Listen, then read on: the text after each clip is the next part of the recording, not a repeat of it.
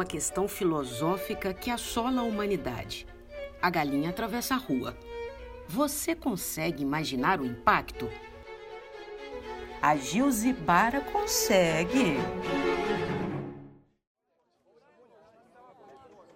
Enfim, o dia da estreia chegara.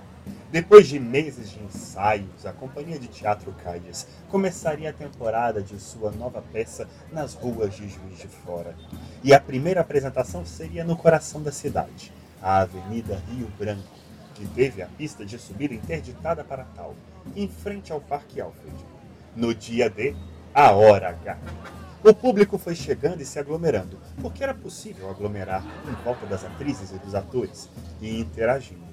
E no momento M, no ápice da peça, o tão sonhado casamento entre as personagens protagonistas. Cadê o buquê? Sim, era um buquê simples, feito apenas com dois lírios brancos, mas era o buquê do casamento, ora. Foi então que a noiva olhou para baixo, à esquerda, e viu a cena inacreditável uma galinha atacando os lírios, já despetalados e com os caules partidos. E a pausa dramática transformou-se em pausa desesperadora. E a galinha bicando e bicando as flores, e a atriz precisando improvisar alguma coisa, afinal não podia entrar sem buquê, já que falara em alto e bom som que estava indo pegar o dito cujo. Não pensou duas vezes. A galinha seria o buquê. Pegou a doidivana, pressionou-a contra a própria barriga, segurou seus pés com a mão direita, apoiou a mão esquerda sobre a cabeça da ave, fazendo um cafuné para acalmá-la, levantou o queixo e partiu para o abraço, com o buquê mais penoso que já se vira com uma noiva.